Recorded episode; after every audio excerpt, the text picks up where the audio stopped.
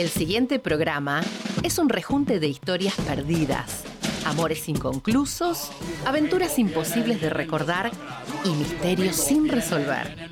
Los de atrás. Conmigo vienen, vienen los de atrás. Los de atrás vienen conmigo, vienen los de atrás. Preguntas sin respuestas de bolsillo, archivos guardados en la memoria, una constante refutación de metáforas de escritorio, una perpetua batalla contra los vendedores de ilusiones, anhelando algún milagro de barrio.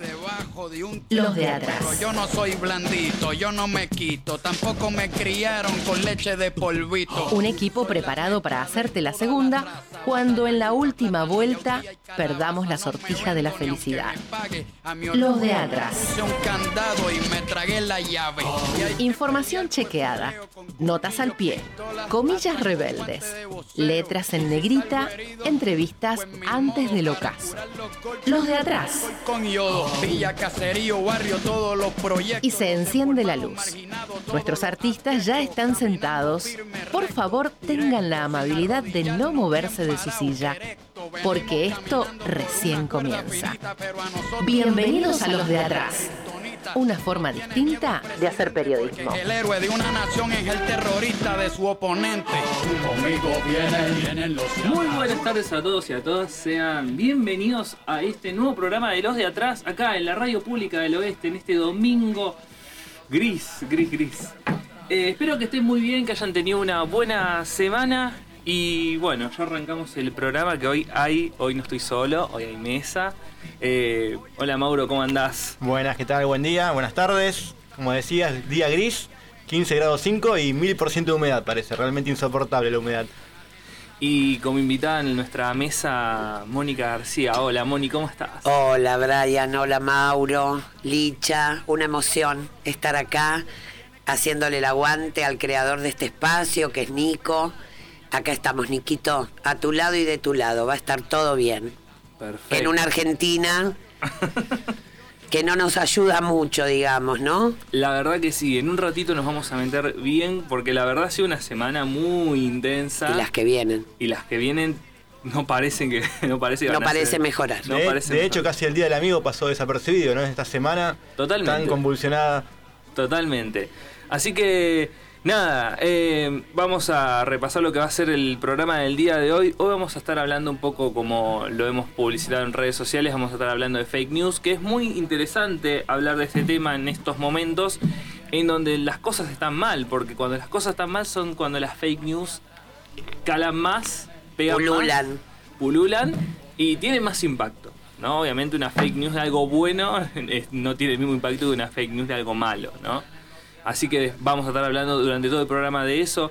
¿Qué hay en tertulia, Mauro? Y hoy tenemos eh, el 19 de julio, se cumplieron 15 años de la muerte de Norberto Fontana Rosa, así que vamos a estar hablando de él, alguien eh, rosarino, ilustrador, eh, humorista, realmente Genio. lo- sí, un genio con grandes frases, grandes libros, grandes cuentos, siempre apelando a, a la amistad, al fútbol, al amor, así que Al vamos- humor. al humor.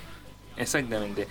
Bueno, en un ratito vamos con el podio de noticias, así hacemos un repaso de lo que fue la semana, pero antes vamos ya con el resumen de frases que la semana pasada, la semana pasada la tuvimos, no me acuerdo, creo que no. Así que también otro resumen que se viene esperando con cuántas frases, por favor. Así que Licha cuando quieras.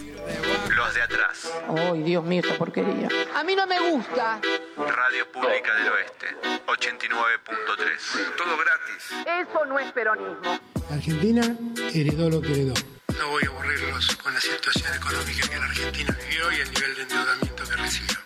Y lo que ocurre en cualquier latitud del mundo repercute inexorablemente sobre todas las regiones del mundo. Y cuando alguien estornuda en Moscú, un argentino se resfría. Hoy es factible dolarizar. A este tipo de cambio, sí, yo dolarizaría y esto terminaría con la estafa que es el peso. Obviamente comprendemos eh, y tenemos absoluta con la situación de la sensación de incertidumbre que generan las informaciones alrededor de- del dólar blue y de cómo se maneja ese tipo de información. Creemos que efectivamente no tiene impacto en la economía real, pero es la ministra la que va a comunicar los temas económicos después de la reunión de gabinete económico. Ya lo que llegamos a pedirte que no haya extrema pobreza en uno de los países más ricos del mundo. Si no hay para que salgamos de la pobreza, por lo menos que no haya indigentes. Es una cosa tan elemental que yo no entiendo por qué no se dan cuenta que no es política la p madre. Es obvio que esto no da para más. ¿Para qué? ¿Qué pusimos ahí? ¿Saben cuál es mi mejor anhelo? No es ser el mejor presidente de la Argentina. Es ser el presidente del mejor país del mundo. Es matemática, hermano. Y si no te gusta el salario universal, inventa otra cosa. No nos vayas a decir que hay que calmar a los mercados. Vení y calmarlo a nosotros, que estamos dispuestos a dejar nuestra sangre en la calle para que no siga habiendo este hambre en la Argentina. Ahí está. Cosa de motivar que la ¿Vos gente tenés haga su coraje trabajo. para meter en cana a todos estos turros? Eh, la economía está paralizada por la desconfianza. Es un tema que el gobierno este, en lo que le queda, que es hasta 2023, el problema que tiene Argentina hoy es más que económico, político. Los pesos se derriten como barra de hielo en el desierto del Sahara al pleno mediodía. ¿Esto está chequeado? ¿Sabías que Mickey Mouse es el aspiracional del político argentino? Porque en el fondo, ¿qué es? Una rata asquerosa que la quiere todo el mundo. Bueno, No, yo aprendí algo maravilloso. Boca fue mi escuela, mi escuela a la política y a la vida y a, los, y a confirmar un montón de valores. Y ahí entendí que lo políticamente correcto es cagar a la gente. Es cagar a la gente. Los de atrás. Los zurdos de mierda. Nicolás Escordamaglia, Brian Cañete y Mauro La Rosa. Los tipos rara vez laburan. Que son ladrones de guante blanco andan dando cátedra de moral y de ética por los medios. Nadie, nadie se salva solo. Los de atrás.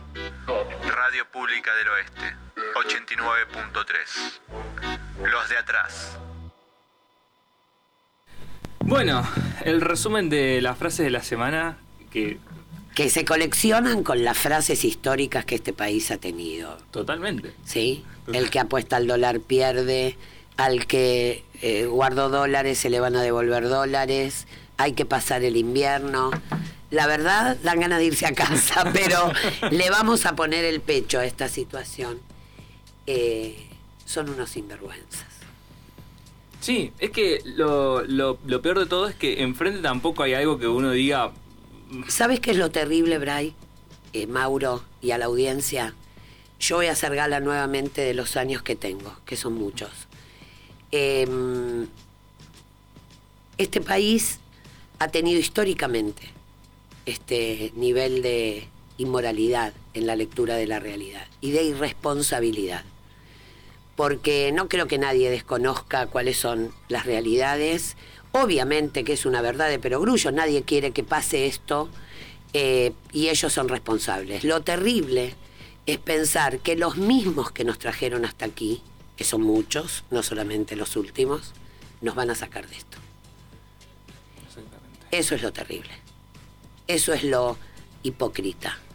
No podemos seguir siendo inocentes y tenemos que ser muy cautos y tenemos que ser responsables porque hay un movimiento de agitación eh, rico diciendo la pelotudez que dijo, eh, llamando a las Fuerzas Armadas. O sea, hay que defender la democracia a como dé lugar.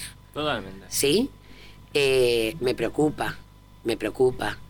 Me preocupa que un gobierno peronista que siempre se jactó y hizo otras cosas eh, esté en esta situación. Verán cómo salen. No creo que desconozcan cuáles son sus responsabilidades. Pero yo tengo hijos, eh, voy a tener nietos. Es muy probable que los cambios que haya que hacer en la Argentina no alcance a verlos, pero la voy a pelear hasta el final, contra quien sea, en democracia. Totalmente. Bajo las reglas del juego, que es lo, lo más importante. Bueno, vamos a hacer un repaso de las, de las noticias más importantes del fin de semana. Que a ver, dentro de lo que, de lo que venimos hablando, ¿no? Esta semana también es esa, esa práctica del gobierno que la verdad es ya da, da vergüenza y da bronca, ¿no? El hecho del anuncio del anuncio. Está estudiando medidas, va a anunciar capaz mañana y ese mañana nunca llega. El miércoles lo había dicho la portavoz presidencial, Gabriela Cerruti, que la ministra Batakis y el ministro Lames estaban viendo medidas y estamos, era miércoles y era jueves, lo único que se anunció El carro fue- delante del caballo. Claro. Generando mayor expectativa, ¿no? Que lo que lo último que Mayor especulación. Tal cual. más que mayor expectativa. Porque a esta altura eh, yo creo que la inflación es un gran negocio, que la pobreza es un gran negocio eh, y que esta pobre gente se cae del mapa y no vuelve a subir. Lamentablemente. ¿Sí?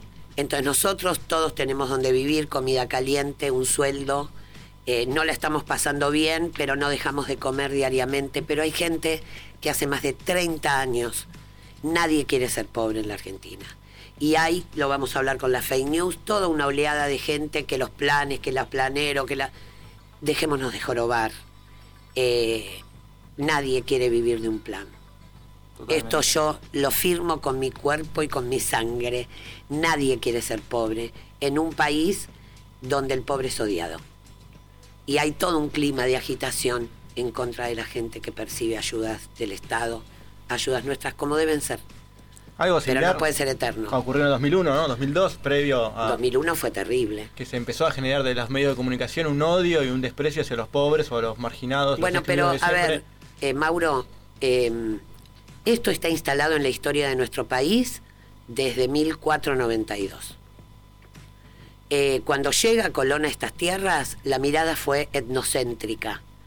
Cuanto más oscuro era el color de la piel, más abajo estabas en la escala social. Eso nunca se cambió. La movilidad social de la Argentina nunca incluyó la disculpa de clase ser pobre, ser morocho, ser ignorante en un país como... O sea, no, no nos desgarremos las vestiduras. El 2001, esta crisis, las que vendrán, son... eh, se estructuran en base a una moral, eh, a una doble moral, a un pensamiento hipócrita y discriminador. ¿Sí? Eh, y Perón supo leer esa realidad. Esos cabecitas negras, ¿sí? Dejados de la mano de todos, tuvo medidas, se tomaron medidas económicas. O sea, la historia no es el resultado último, es un proceso. Esto no es peronismo. Esto no es peronismo. Volvieron al pedo. Esa es mi mirada. Claro. Sí. Sí, no, Se están me- matando entre ellos a ver si Claro. vos, si yo, si... La verdad, eh, yo los problemas de mi pareja los resuelvo en la intimidad, los problemas con mis hijos los resuelvo en la intimidad. Mátense entre ustedes, chicos, pero salgan a hacer algo ya, porque el clima es... eh, pero también hay una cosa que hay que decir, Mauro, Brian. Eh, el poder político no tiene el poder. Cierto. Hay un poder económico invisible, ¿sí? Que se la lleva, se la llevó y se la llevará toda. Depende de nosotros. Totalmente, ¿Mm? totalmente. Se vio esta semana con esas denuncias El sobre- 2001 fue terrible. Ustedes no habían nacido, no me lo digan. La única vieja acá soy yo. No, no, yo ya estaba, yo ya estaba, tenía Ya 13, está- 14 años. Con 13, 14 Sí, por ahí años, yo ya era un, ya no me cocinaba el primer hervor. Eh, pero hubo una cosa que fue cierta también. Eh, cuando salieron las cacer- los cacerolazos, el trueque, eh, yo me acuerdo que Felipe Pinti, Fe- no era Felipe, era mm, Enrique. Enrique Pinti, Felipe Piña. Enrique Pinti dijo, cuando salga el presidente de los caceroleros, esto está todo podrido. Y así fue. ¿sí? Teníamos cuatro monedas, leco, patacone, pim, pum, eh, pero también hubo gente que hizo fortunas, aún en el Club del Trueque. Entonces, eh, tenemos que cuestionarnos nuestros valores, nuestra moral como sociedad y lo que permitimos. Exactamente. Hago una lectura de títulos y ya en un ratito vamos a la pausa, que el segundo bloque tenemos eh, la charla con Pablo Meliquio, así que se me quedan ahí en el, en el aire de la radio pública. Eh, la ministra de Economía, Silvina Bataki, llega hoy a Washington para reunirse con la titular del Fondo Monetario Internacional, Cristalina Georgieva, en el día de mañana, lunes. Eh, recordemos que la ministra va, a pesar de que se pospuso la reunión del presidente Alberto Fernández con su par estadounidense Joe Biden por el cuadro del COVID-19 del mandatario eh, norteamericano. Así que veremos. que- Seguramente Washington nos va a ayudar un montón. Claro, es que la- Esta vez sí, esta vez de verdad. Esta- Así que eso. Esta semana, como siempre, el gobierno va a tratar de apuntar medidas para ir frenando lo que es eh, el dólar. Y la cuestión de, la, de los aumentos, eh, la verdad la inflación de julio eh, va camino a ser una de las más altas del año y probablemente una de las más altas de los últimos años, entre un 7 y 8% es la previsión de las consultoras privadas. Y también la... ¿Qué prevén estos pibes? ¿Me lo repetís, por favor? me Que la inflación del próximo, de este mes de julio, que es la que está pasando sea una de las más altas del año y probablemente una de las más altas en 30 años, que sea entre el 7 y el 8% la inflación de julio, producto de la salida de Martín Guzmán y, y toda esta especie De la huida de Martín Guzmán. Claro, totalmente. Pues salir puede salir cualquiera. Como salió él, no se sale. Exactamente. Sí, bueno, pero igualmente... Igual vuelven, ¿eh? Después Eh, vuelven. A lo que voy, el presidente Alberto Fernández se la tenía que ver venir. eh, tendría que haber tenido alguna precaución con este tema, ¿no? ¿Pero vos te pensás que Alberto Fernández es inocente? No, no, pero por Ah. eso mismo también tiene su, su gran responsabilidad. No es solamente que Martín Guzmán se fue para generar Es un cínico, armaron una operación política. una opereta. No, no resistió a, a eso. No, ¿qué va a resistir? Por eso, no resistió. Pero eh, no, no, no es inocente, ¿eh? No, totalmente. Ah, ok. Totalmente. Así que, nada. Ni con la eh, paternidad lo puede dibujar, porque también... Me voy a, no voy a meter a niños menores inocentes en esto. Así que nada, esos son los principales temas. Eh, quédense que en el próximo bloque vamos a estar hablando con Pablo Meliquio. Muy interesante, vamos a estar hablando de fake news. Así que quédense que va a ser un segundo bloque cargadísimo de información, de charla, de debate, que es lo que sabemos hacer acá en los de atrás. Así que nada, los esperamos en el próximo bloque. Todos estamos condenados a un hechizo cósmico.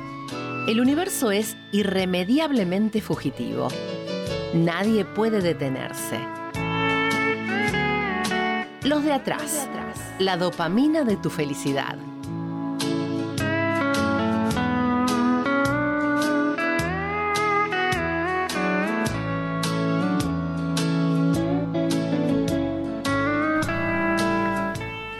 Seguimos acá en los de atrás, 25 minutos de las 2 de la tarde, acá en la Radio Pública del Oeste. Recuerden que si quieren eh, estar al tanto de nuestra información, de las cosas que estamos haciendo, nos pueden seguir en Instagram, arroba LXS de atrás radio, arroba LXS de atrás radio. Así nos encuentran en nuestras redes sociales en Instagram, así no se pierden nada de las novedades que vamos sacando. Y pueden llamar a la radio 4623-5794 4623-5826. Está del otro lado Pablo Meliquio, psicólogo. Hola Pablo, ¿cómo estás? Brian, Mauro y Mónica, te saludamos. Hola, ¿cómo están los de atrás? Buenas tardes. Hola Pablo. Moni, ¿cómo andás? Bien, querido, un gusto escucharte. Lo mismo, un placer. Bueno, digamos, eh, quería empezar, digamos, esta charla preguntándote un poco sobre el fenómeno de las fake news eh, en redes Sí. sociales. Bien. Eh, a ver, para pensar en esas informaciones falsas que se instalan, yo diría que primero hay que pensar eh, un poco más de manera macro, ¿no? Creo que, que el gran problema que tenemos en la vida cotidiana es el exceso de información. ¿eh? Todo el tiempo eh, una noticia o una nota que, se impone y al ratito ya hay otra encima de esa noticia.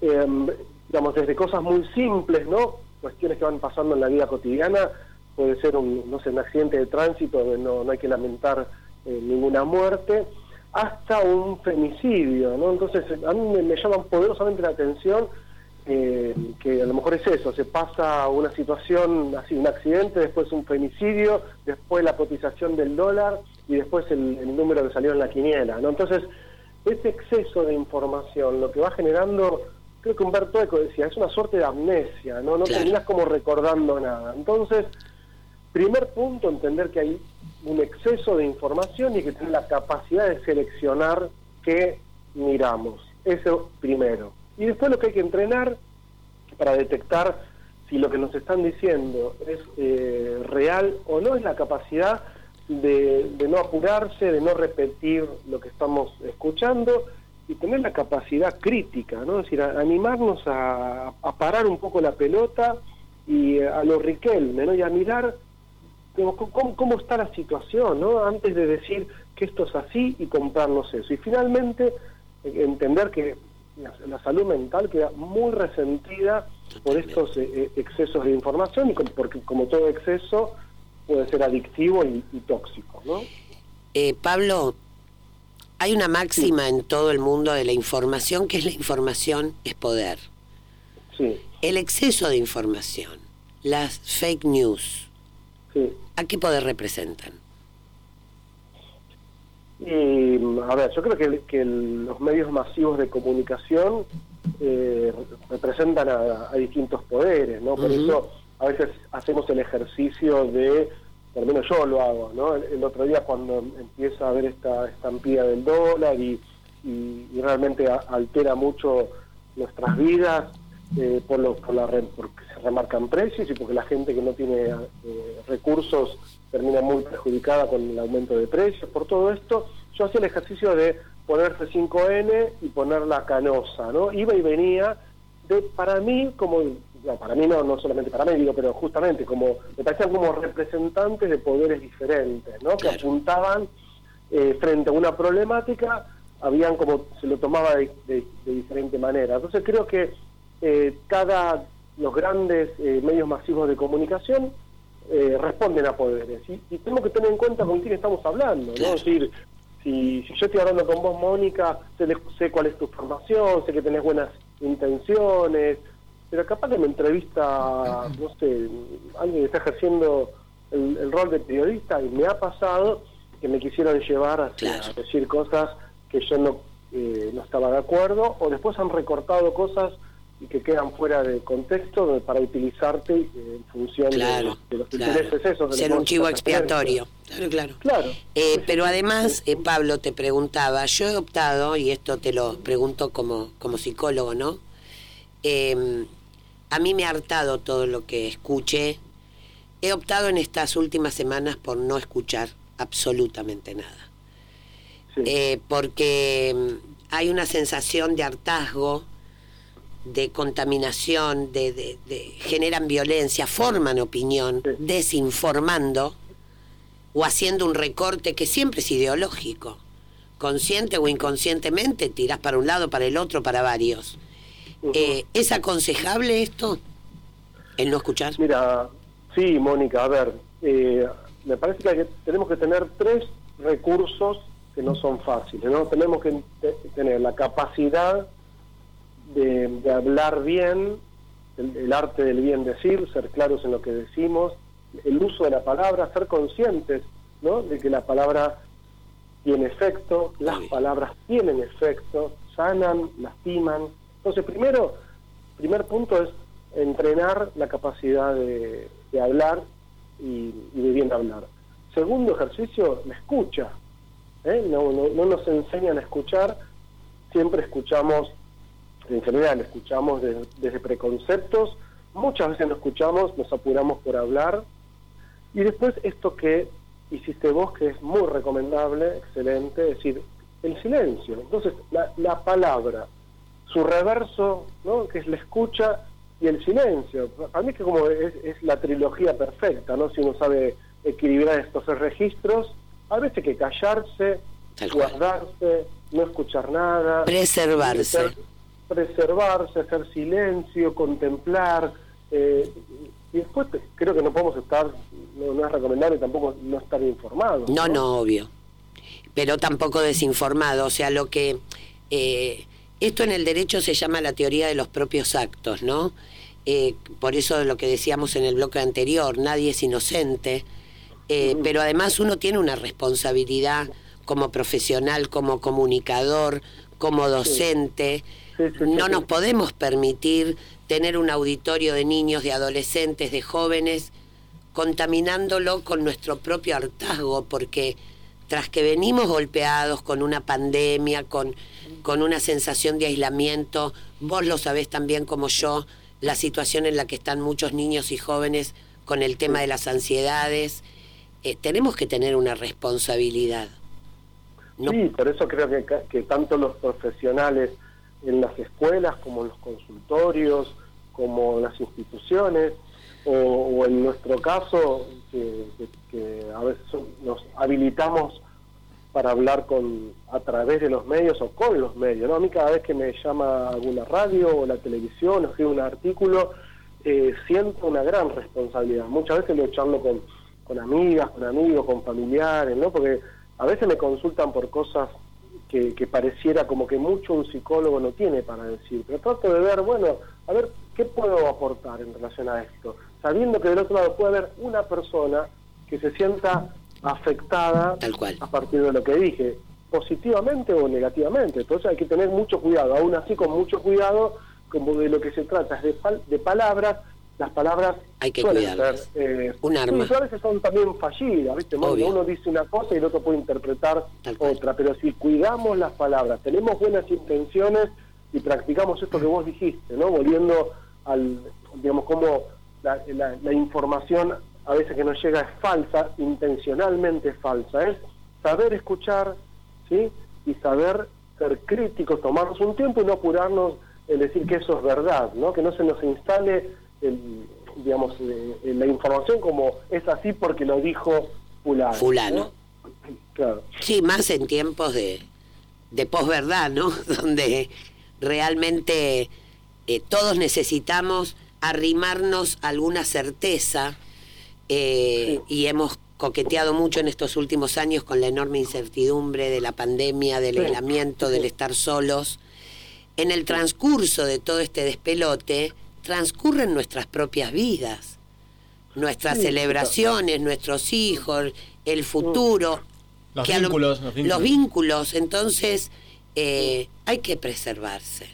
Sí, y no nos olvidemos que también somos, eh, cada uno de nosotros, cada una, está constituido por información, información familiar, es decir, que también somos eh, efecto de un montón de, causas y consecuencias de nuestra historia.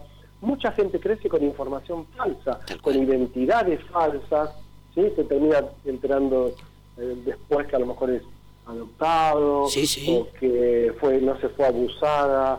Eh, hay un montón de gente que, que carga con una información mental o una información hasta diría sensitiva, que no es real, que, se que está impuesta. Entonces, creo que también ese ejercicio de, de autopercibirse, de autopensarse, ¿sí? de, de, analizarse, también para ver quién soy, ¿no? Porque a veces nos engañamos mucho con esto que nos ofertan los medios, pero nos falta como algo muy primario que es, bueno, eh, ¿quién soy? ¿Soy soy una verdad, transmito verdades o soy soy soy una mentira, ¿no? Claro y además la propia biografía y esta cosa, este ejercicio que incluso los que hemos hecho terapia muchísimos años, de ponernos en cuestión, ¿no? De ponernos bajo sospecha. A veces romantizamos la historia familiar, eh, la historia de los vecinos, del barrio donde me crié, de la ciudad donde crecí. Y en realidad, cuando uno toma otra perspectiva y toma distancia de ese vínculo afectivo que tiene a veces con la historia, eh, ve otras realidades que no habían percibido, ¿no? Sí, claro. Entonces me parece que la cautela es una buena sugerencia en estos tiempos, Pablo. Que me, venía la frase mientras te escuchaba. Yo digo, qué cosa el ser humano, ¿no? ¿Cómo somos? Facundo Cabral decía, el ser humano es un ser extraño. Vivir no pide, nacer no pide, vivir no sabe, morir no quiere. Eh, ¿Dónde se va a parar con todo esto, con esta frase, esta pregunta retórica, ¿no? Esta gente que arma todo, que, que es consciente del probable caos, de las rebeliones, de las de que no hay chance si esto se revoluciona más allá de lo esperable. Yo creo que no hay eh, inocencia en, el armado de información y, ahí, se busca desestabilizar. Es un momento hay que cuidar mucho a este gobierno, que seguramente se está equivocando en muchas medidas, le falta eh, tener en cuenta un montón de cuestiones que no está teniendo en cuenta. El timing le falta además. Sí, también de referencia a la pandemia, es un gobierno que tuvo un año y medio de, una complicación mundial, y así que no es en consecuencia, y carga también con el karma de, esta, de esta cuestión cíclica que tiene la Argentina. Pero pensando en, en el ser humano, en esto que decía Facundo Cabral, creo que es mejor que nos, digamos, esto de no saber vivir. Es lo más lindo de la vida es que uno va aprendiendo ese camino al andar, Qué ¿no? Vas genio sos. aprendiendo a vivir y, y crecer implica eso. Por eso me parecía bueno para pensar en la información es, bueno, eh, que- crecer es quizás, digamos, reflexionar acerca de con qué información venimos de nuestra propia historia y aparte creo que también si uno puede liberarse de algunas cuestiones que son falsas en uno, también va a poder ver el- lo falso que hay en el afuera. Tenernos bajo afuera, sospecha. ¿no? Tenernos Sí, bajo me sospecha. gusta eso, exactamente. A ver, espero. Me- a mí me, me- me viene la metáfora del fútbol que la, la uso habitualmente, ¿no?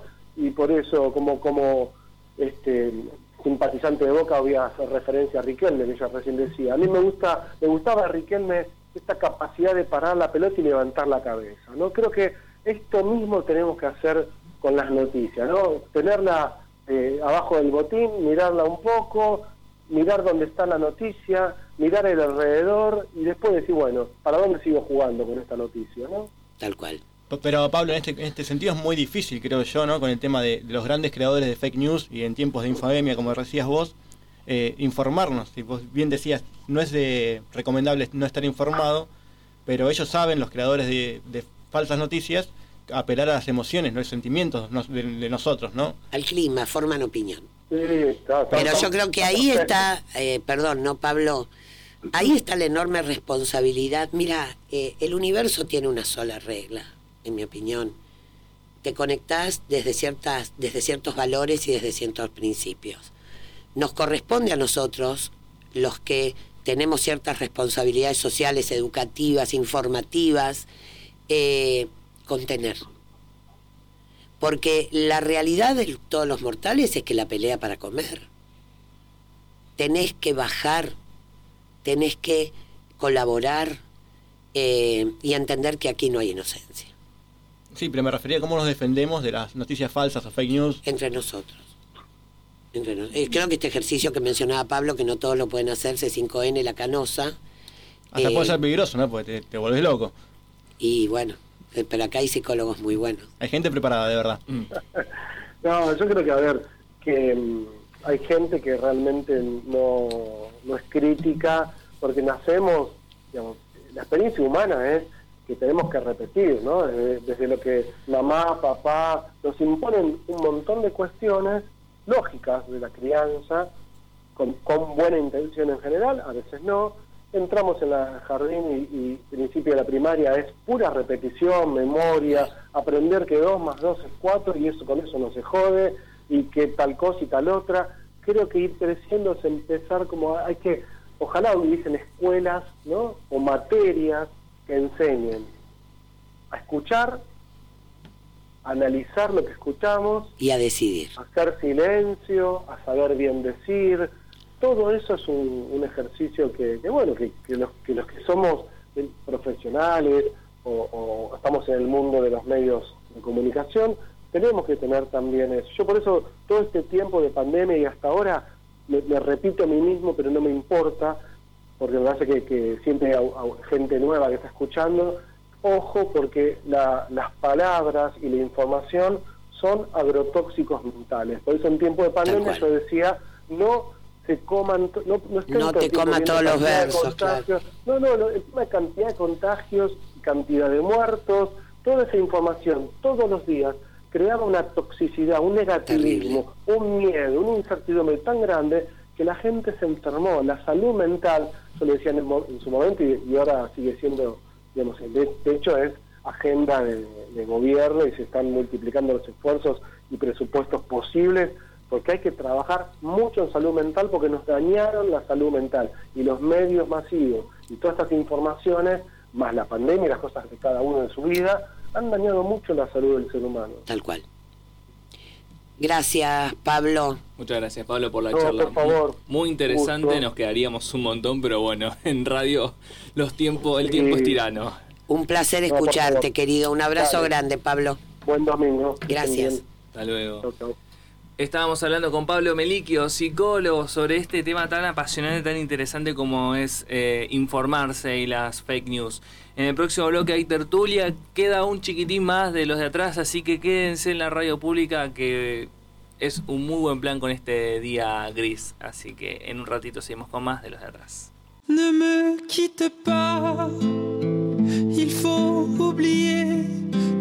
soy solo una colección de actos cotidianos. Soy esto que escribo también. Por favor, quiérame antes que termine el programa.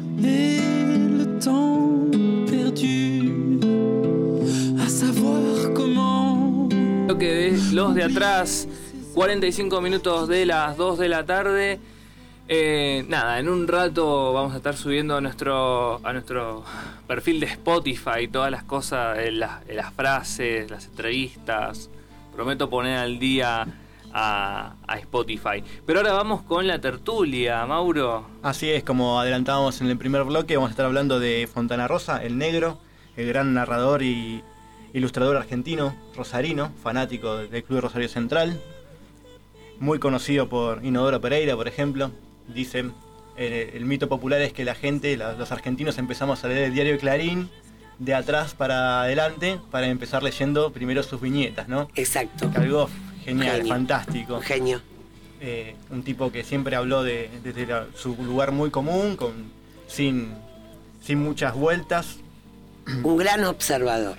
tal cual, de lo Un- cotidiano. de lo ¿no? cotidiano, de la idiosincrasia del pueblo, de la gente, de los personajes de barrio, del fútbol. El fútbol Eh, como el, la El fútbol vertebral. era la- lo que lo nutría, eh, un gran comunicador, una persona que manejaba muy bien el color, un dibujante, Tal cual. y tenía esa paleta de colores en la palabra. Esto de lo que hablaba Meliquio antes, ¿no? Eh, eh, un genio, eh, cualquiera que ha visto, lo recomiendo en YouTube, el Congreso de la Lengua. Así es, en tenemos el un año fragmento 2000. donde habla sobre las malas palabras. Yo he dado texto argumentativo en la facultad con ese video. Eh, esto fue ¿Qué en- es argumentar? Año 2005, 2006, creo, 2007, no me acuerdo. eh, así es, esto fue en Rosario. Tenemos el fragmento, a ver si nuestro operador Licha lo pone al aire. Son malas las malas palabras. O sea, ¿quién las define? ¿Por qué? ¿Qué actitud tienen las malas palabras? ¿Le pegan a las otras palabras? Son, son malas porque son de mala calidad, o sea que cuando uno las pronuncia se deterioran y se dejan de usar.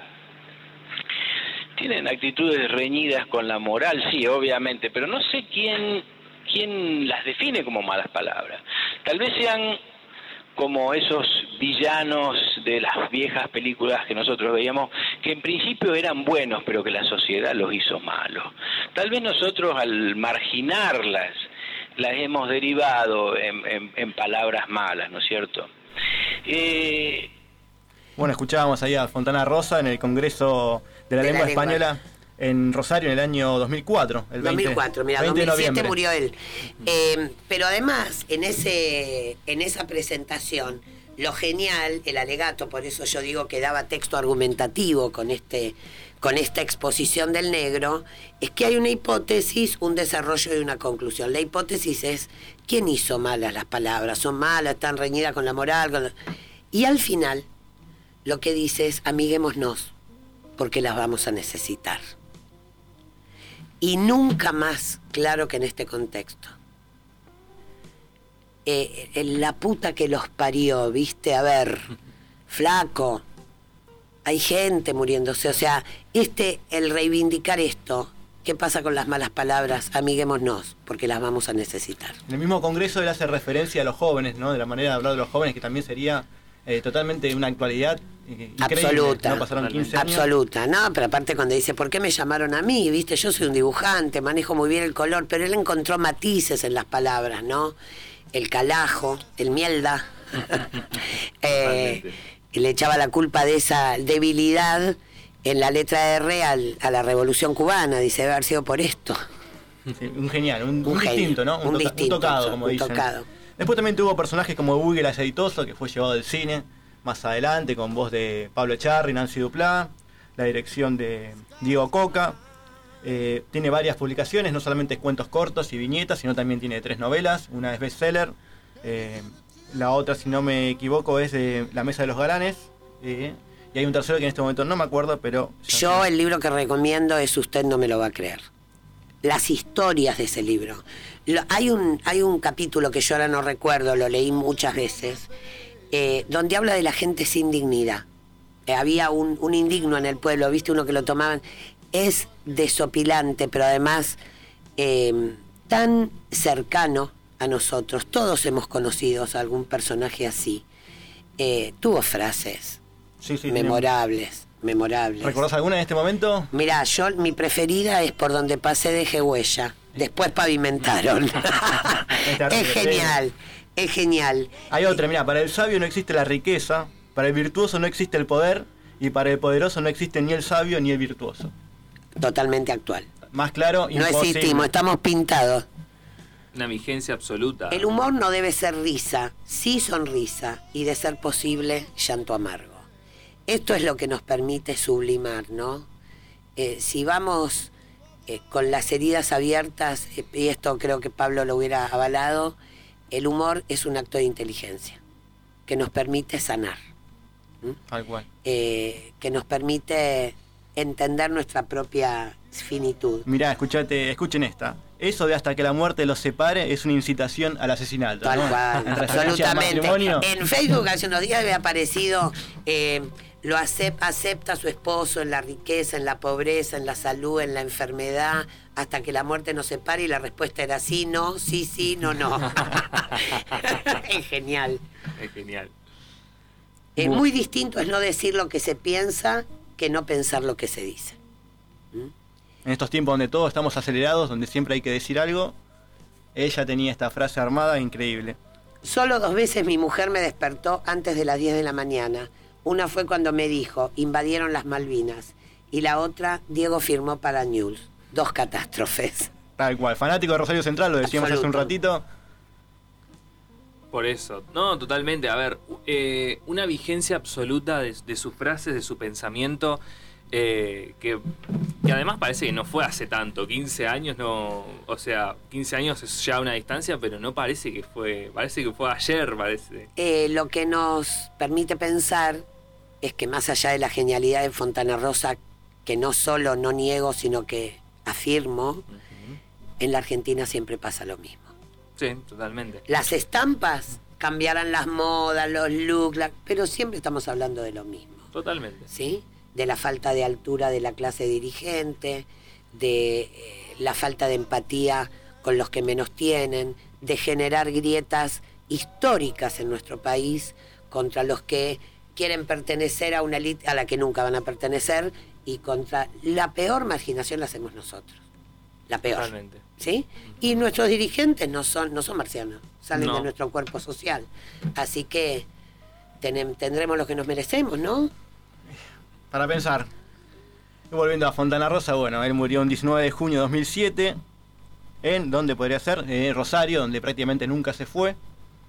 Y, y en homenaje al día de su muerte, eh, perdón, en homenaje a, a Fontana Rosa, el 26 de noviembre fue declarado en nuestro país el Día Nacional del Humorista. Es por el natalicio de él, de, de Fontana Rosa. Para la importancia que tiene para nosotros. La perfección es obsesiva y eso es un defecto. Mirá, otra frase más de, de Fontana Rosa. Genio, absoluto. Y para ir, para ir cerrando, para los que nos gusta leer en formato todavía papel, no todo digital, eh, por, la muerte, por los 15 años de su muerte, el Grupo Editorial Planeta presentará la Biblioteca Fontana Rosa, ¿no? que van a reeditar eh, varios de sus libros. Quiero verte otra vez, es inédito. Eh, sí, creo que, son, sí. son escritos sobre el Mundial, ¿no? Sobre el Eh, Mundial. Tal cual, ese es eh, lo inédito que están sacando él, pero están reeditando a otros. Y lo van a hacer en el bar El Cairo, que es donde él se reunía con sus amigos y donde gran parte de sus historias, de sus escritos, tienen que ver con este bar. Muy amigo de Serrat, muy amigo de Sabina, lo visitaban habitualmente. A ver, sigamos a estos chicos, papi, que la tienen, la tenían clara. ¿m? Eh, Fontana Rosa, y yo he tenido que discutir en escuelas eh, algo que lo cuento como anécdota sin pretender ser autorreferencial. Yo tenía directores que no me avalaban dar las malas palabras de Fontana Rosa por los chicos, por las mal- Pero vos me estás cargando. O sea, que yo tenga que hacer un alegato de por qué pongo esta joya para dar texto argumentativo, para que se entienda cuál es un formato, cómo el tipo... Porque dice calajo y mierda, la verdad, eh, esto muestra el nivel de... ¿Eso en qué año fue, eh, más o menos, para ubicarnos? Y calculá ocho años atrás, no estamos hablando de mucho tiempo. ¿eh? Bueno, no te pregunto, porque este año pasó lo mismo, o algo Y va a similar, con Hernán Casiari, no sé si lo escuchaste, Sí. el mercedino. Sí. También una, eh, un docente eligió uno de sus cuentos que tiene como malas palabras para la academia y se lo prohibieron, así que bueno. Bueno, yo lo digo igual, pero mm, lo que te quiero decir es que ese nivel de pacaterismo y de doble moral es lo que nos lleva a donde estamos. Exactamente. Exactamente. Bueno, 55 minutos de las 2 de la tarde. Interesantísimo el programa. Voló. seguiría- Yo me quedaría una hora más. Lo, seguiría- lo seguiríamos una hora más, pero es hasta acá. Así que agradecer a nuestro operador Lisandro Pisana que siempre Licha, está haciendo su magia para que el programa salga como debe ser.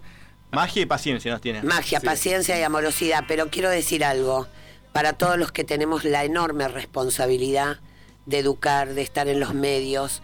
Yo voy a repetir algo que me dijo una vez una profesora de la facultad. Si no los educas por amor, edúcalos por temor, porque son los que van a mandar.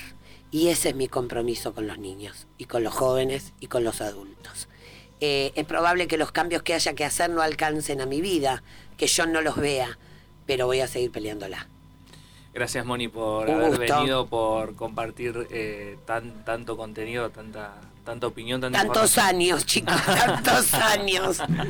Gracias, Mauro, por el, placer. por Por el contenido del laburo. Agradecerles a cada uno de ustedes por habernos acompañado el próximo domingo acá a las 2 de la tarde. Nos encuentran en la Radio Pública del Oeste.